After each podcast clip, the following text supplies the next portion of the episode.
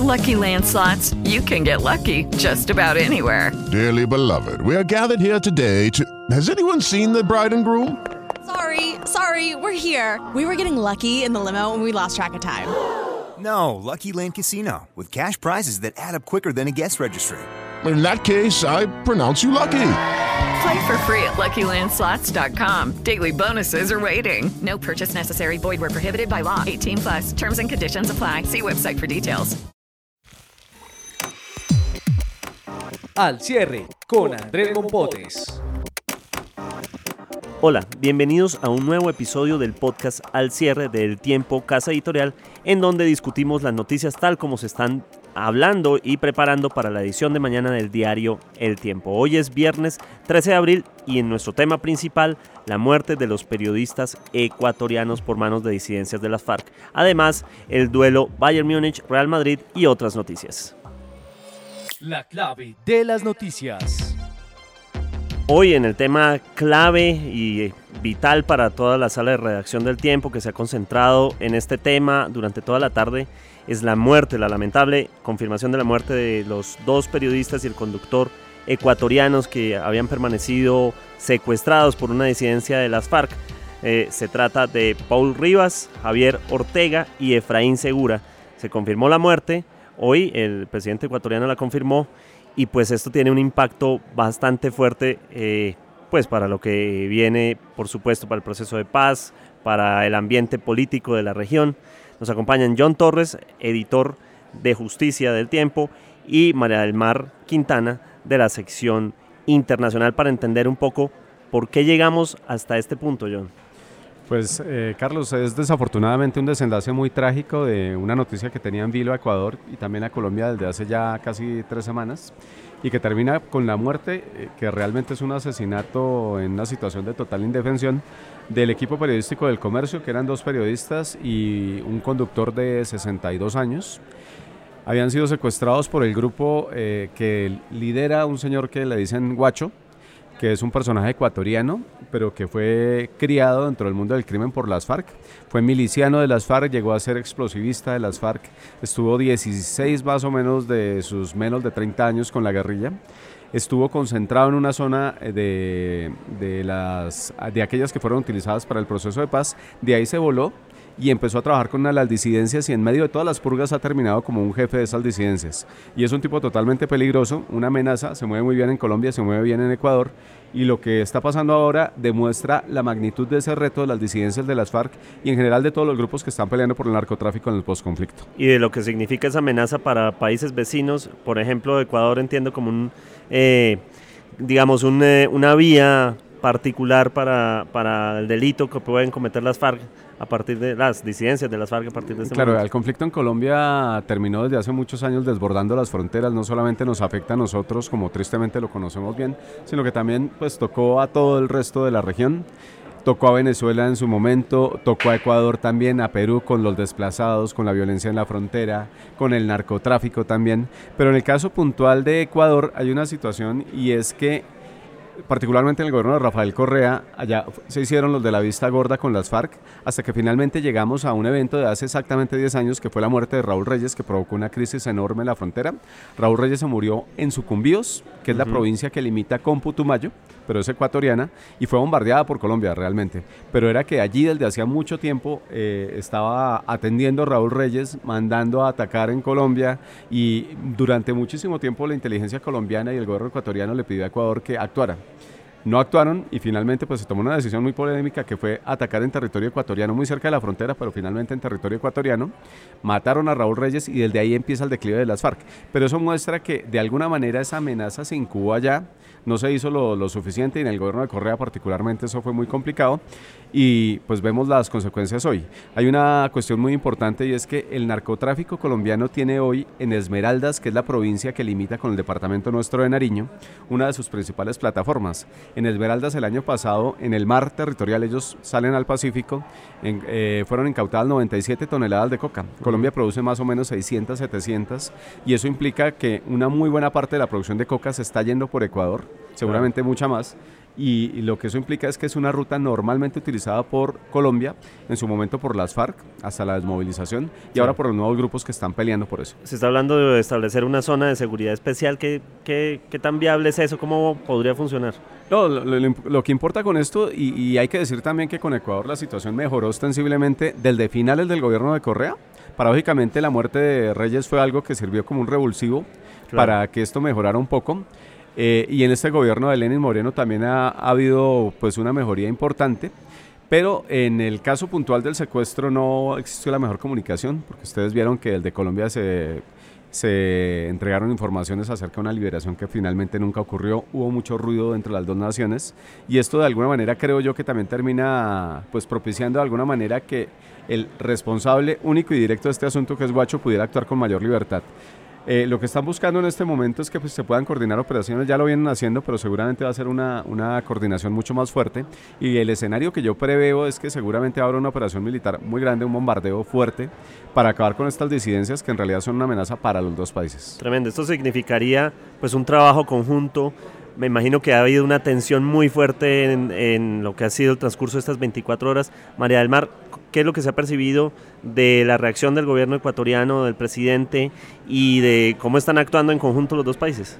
Pues mira, Carlos, lo que se ha visto, y, y no es solo de las últimas horas, es que la relación Claro. entre Ecuador y Colombia ha sido buena, ¿sí? Como lo dijo John Torres, eso viene desde el gobierno de Rafael Correa y se sigue manteniendo con el gobierno de Lenin. Sin embargo, sí hay un punto clave que, que se está viendo durante estas últimas 24 horas y es la- las diferencias que hay entre lo que dice el presidente Lenin Moreno y lo que está diciendo Juan Manuel Santos respecto a dónde se encuentran los cuerpos en este momento.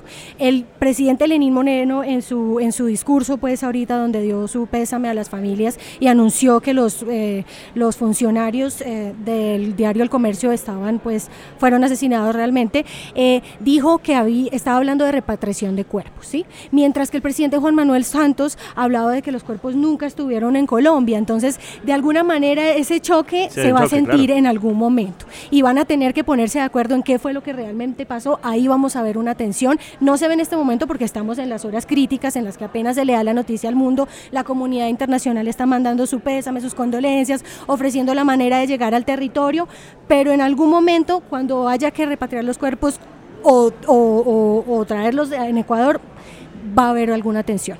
Ok, John, eh, sobre las disidencias de las FARC, en este momento me imagino que como se vuelve, lo ha sido durante todo el proceso de paz, ¿qué está pasando con las disidencias de las FARC? Me imagino que con esto es un punto culminante de cómo decidir enfrentarlas eh, al interior de Colombia también. Yo creo que la, la fórmula no va a cambiar, Carlos, porque usted recuerda el año pasado ya se autorizaron bombardeos contra las disidencias.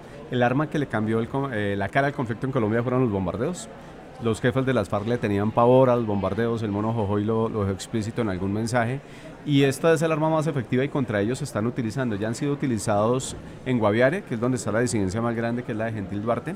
Y seguramente en la frontera vamos a ver también este tipo de operaciones. Pero vea que yo, lo que creo es que eh, frente a este tipo de situaciones, lo que uno tiene que mirar es que la amenaza no es menor y los gobiernos de la zona tienen que entenderlo. Venezuela mira para otro lado, incluso ya de manera altamente sospechosa frente al narcotráfico. Ecuador lo hizo durante mucho tiempo, ha tenido una posición muy blandita, por decirlo de alguna manera, frente a los cultivos.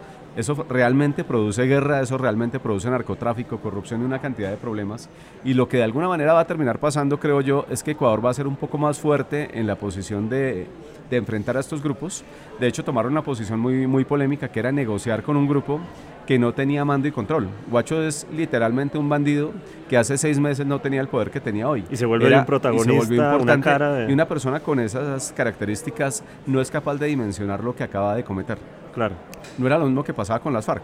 Cuando eh, equipos periodísticos de Colombia fueron secuestrados decenas de veces acá y nunca la persona que los tenía tomaba una decisión sobre sus vidas sin haber preguntado por encima tres o cuatro o cinco niveles, que seguramente sí medían la, la- la respuesta que se les venía encima si tomaban una decisión semejante. Con Guacho no ocurrió esto. Lenin Moreno hablaba en sus intervenciones de que iba a asumir algunas responsabilidades y además decía que se sentía engañado porque había tomado decisiones como parar operativos. La verdad yo creo que Ecuador se, ma- se equivocó en el manejo blandito que le dio a esta situación y de alguna manera no es la responsabilidad del gobierno ecuatoriano ni mucho menos, pero sí propicia que tipos como estos terminan haciendo semejantes barbaridades. Tremendo. Aquí desde la redacción del Tiempo nos solidarizamos con los periodistas y con las familias de los periodistas eh, que han sufrido esto. De hecho, en la cumbre de la Sociedad Interamericana de Prensa que se desarrolla en este momento en Medellín, eh, todos los representantes de los medios eh, latinoamericanos eh, hicieron un homenaje a través de un aplauso a estos periodistas que cayeron. De todas las solidaridades de la redacción del Tiempo. María del Mar, John, muchísimas gracias por sus análisis. Gracias. La cifra del día.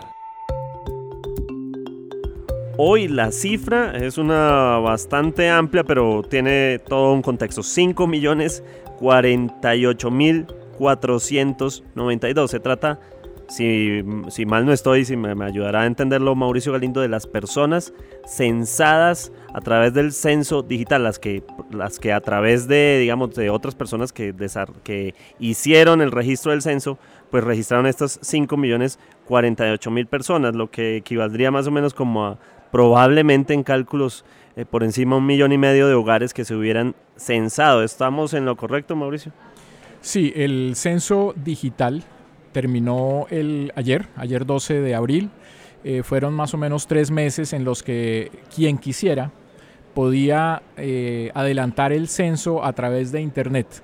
Eh, entonces, digamos que cada hogar puede tener una o más personas. Hay hogares, digamos, unipersonales, hay otros que pueden tener dos personas, tres, cuatro. Y el resultado de este experimento es que se censaron esas 5.048.492 personas y ahora empieza la fase del censo puerta a puerta este miércoles 18 de abril. Me imagino, o, mejor, cuando uno escucha una cifra como esta, lo primero que se le ocurre es, bueno, matemáticamente me da como un poquito más del 10% de la población nacional. Tal vez eh, eh, había una expectativa de que iba a censarse mucha más gente a través del censo digital. ¿Fue así la cosa o...? No, yo creo que por ser la primera vez no hay, no hay forma de, de comparar. Eh, en otros países eh, ya también se han hecho estos, estos ejercicios de- del censo por Internet y por ejemplo en España, según el DANE, eh, fue el 1% de la población el que se censó. En Suiza 4%, en Nueva Zelanda 7%. Y hay otros en donde, en donde sí hubo unas participaciones mayores. Por ejemplo, en Corea del Sur eh, el censo digital alcanzó a cubrir el 30% de la población o en Canadá el 18% de la población. Yo creo que eh, esos países que, que- que- que están de ejemplo con esas participaciones tan altas son países ricos, son países... eh, Más acceso, tal vez, ¿no? Con, con mucho más acceso. Esto lo que mostró es que también aquí en Colombia hay un- una cobertura interesante de Internet y que hubo interés de la gente. Yo entiendo también que hubo mucha gente que no pudo. Eh, al comienzo, eh, la, cantidad de gente que llegó desbordó la capacidad de la herramienta que puso el DANE. Y ayer vimos personas que eh, tenían quejas de que el, el- censo no le funcionaba. Es posible que mucha gente no lo haya logrado. Luego, el 10% yo creo que es, es, un, es una es un logro importante para hacer la primera vez. De acuerdo, entonces es un experimento que avanzó. Una cosa importante es que en el último día, como muy, una actitud muy colombiana tal vez, se desbordó la cantidad de gente que en el último día estaba intentando censarse, ¿no? Sí, eso, eso pasó y también pasó al comienzo. Eh, al comienzo eh, también llegó mucha gente y, y- y escuchamos muchas quejas a comienzos de año de que la plataforma eh, no, no funcionaba. Eh, en este tipo de cosas nuevas, como, como ha pasado con- también con, por ejemplo, los registros de, de tránsito, de la DIAN, siempre, siempre hemos vivido esos colapsos. eh, y entonces uno termina viendo que, que lo mejor no es ni ser los primeros ni esperarse a lo al final. De acuerdo, Mauricio Galindo de Económicas, muchas gracias. Me permito eh, otra cifra que está sonando en el tiempo.com hoy, pues más eh, por el escándalo que ha generado eh, la última investigación sobre lo que suma las eh, multas de tránsito del señor Hernando Zabaleta llega a 5.567.000, contando las multas recientes en Barranquilla. Mauricio, muchas gracias. Bueno, muchas gracias. Lo más leído en eltiempo.com. Y hoy en lo más leído en el tiempo.com y hasta ahora, y, hay que decirlo, durante todo el día, ha sido el resultado del sorteo para la Champions. El Bayern Múnich se enfrentará en semifinales con el Real Madrid. Orlando Asensio, de la sección Deportes del Tiempo, nos cuenta un poquito sobre qué, eh, qué, pudimos ver del sorteo y por supuesto se desarrolla ese encuentro tan esperado que la gente soñaba que fuera la final, ¿no? Sí, eh, Carlos, pues la, la verdad lo que la gente quería era ver esos dos equipos enfrentados en la final, pero terminaron cruzándose mm, con, un, con unos temas de morbo adicionales. Uno, mm, el hecho de que si bien es uno de los duelos más repetidos de la historia de, la, de la Liga de, Campeones y de la antigua Copa de Europa, se han enfrentado 22 veces. Nunca han jugado una final. Mm. Por eso la gente quería ver la final entre el Real Madrid y el Bayern. Dos, en el tema de Colombia la posibilidad de volver a ver a James Rodríguez ahora enfrentando al Real Madrid y volviendo al, Santiago Bernabéu, que tiene, que, tiene, que tiene su morbo adicional. Incluso eh, había algunas versiones de prensa que decían que James no podía jugar contra el Real Madrid, lo cual es absolutamente falso porque la UEFA prohíbe esas cláusulas cuando hay sesiones de un equipo a otro. Recordemos que James todavía pertenece al Real Madrid. Eh, eh, la, UEFA prohíbe esas cláusulas según las cuales un jugador que está cedido a otro equipo no puede enfrentar al club que es dueño de sus derechos deportivos. Es decir, que en ese orden de ideas James va a poder jugar sin ningún problema si el técnico lo decide y pues ahora mm, con la posibilidad de desquitarse después de, su, de, lo que sucedió en su paso eh, final por el Real Madrid, que no fue muy afortunado y que no tuvo muchos minutos de juego. Fue tenido en cuenta más en los partidos de liga, pero incluso cuando el Real Madrid jugó la final hace un año de la Liga de Campeones, fue mandado a la tribuna. Por supuesto, todo el mundo está, por los colombianos, pues esperando lo que puede ser el encuentro visual entre Zidane, James y etcétera, todo el equipo. Pero hoy se está hablando que James eh, está presentando una molestia.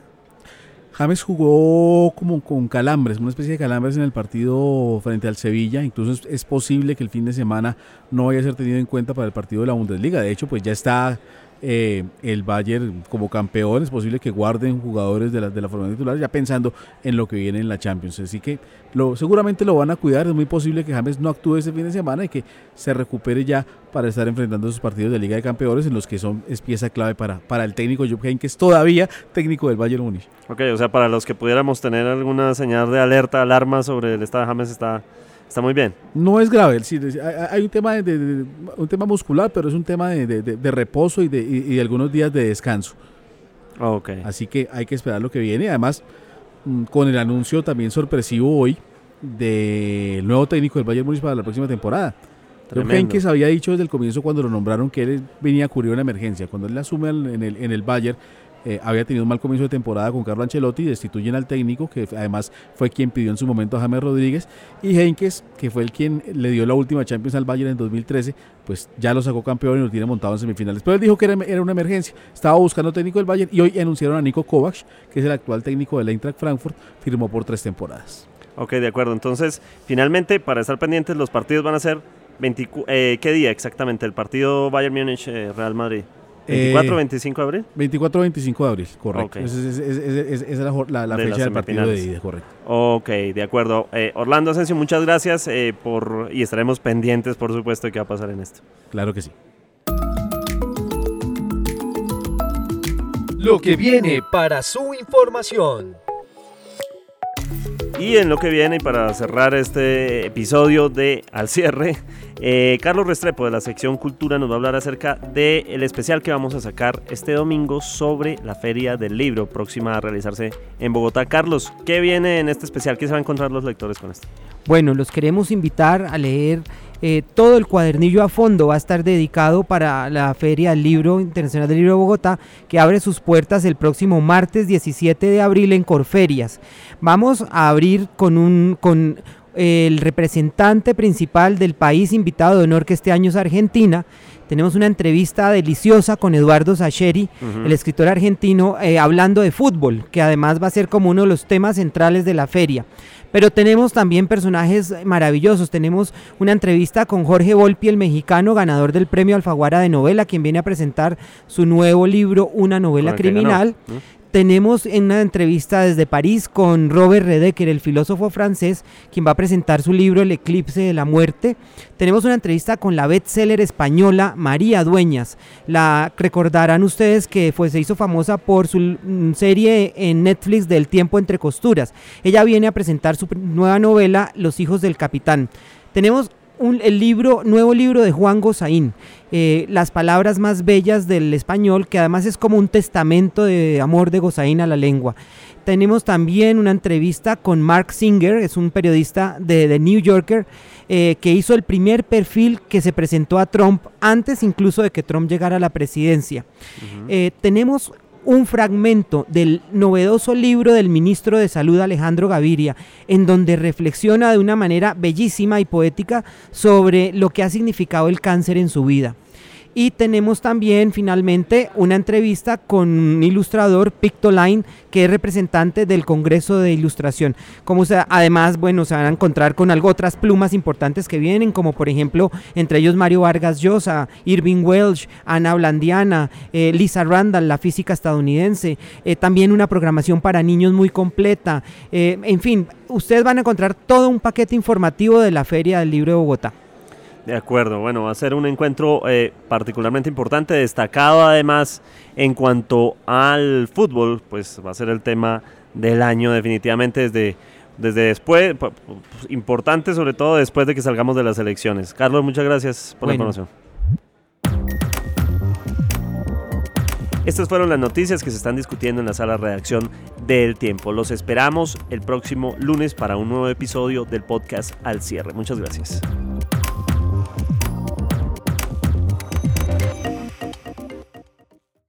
Lucky Land Casino asking people what's the weirdest place you've gotten lucky? Lucky? In line at the deli, I guess? Aha, in my dentist's office. More than once, actually. Do I have to say? Yes, you do. In the car before my kids' PTA meeting. Really? Yes. Excuse me, what's the weirdest place you've gotten lucky? I never win and tell. Well, there you have it. You can get lucky anywhere playing at LuckyLandSlots.com. Play for free right now. Are you feeling lucky? No purchase necessary. Void where prohibited by law. 18 plus. Terms and conditions apply. See website for details.